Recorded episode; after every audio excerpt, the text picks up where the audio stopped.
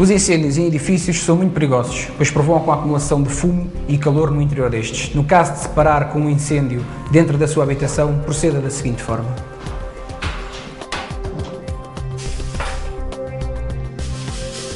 Caso veja as chamas, utilize o extintor.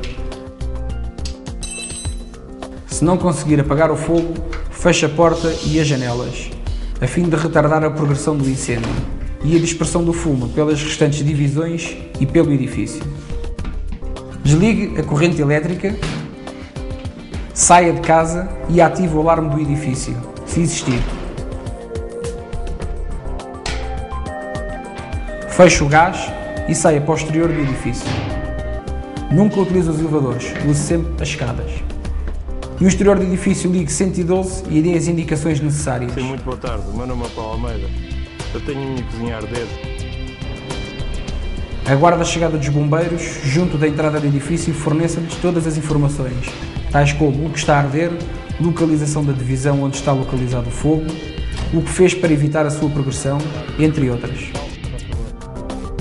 No caso de ficar na inclusão do incêndio, ou seja, retido no interior da sua habitação devido a um incêndio no edifício, proceda da seguinte forma.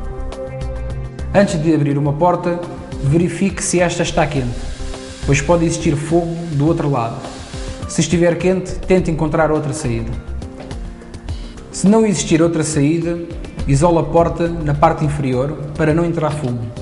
De seguida, dirija-se para uma janela e, utilizando uma peça de vestuário colorida, sinaliza a sua presença, a fim dos bombeiros a detectarem e procederem ao seu resgate.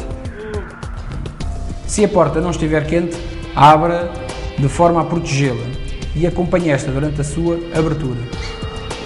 Após abrir a porta e se existir fumo, ande de gatas, o mais próximo do chão, pois aqui respira melhor.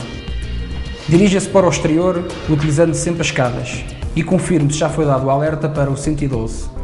Não se esqueça de garantir sempre a sua segurança e a dos mais ocupantes do edifício.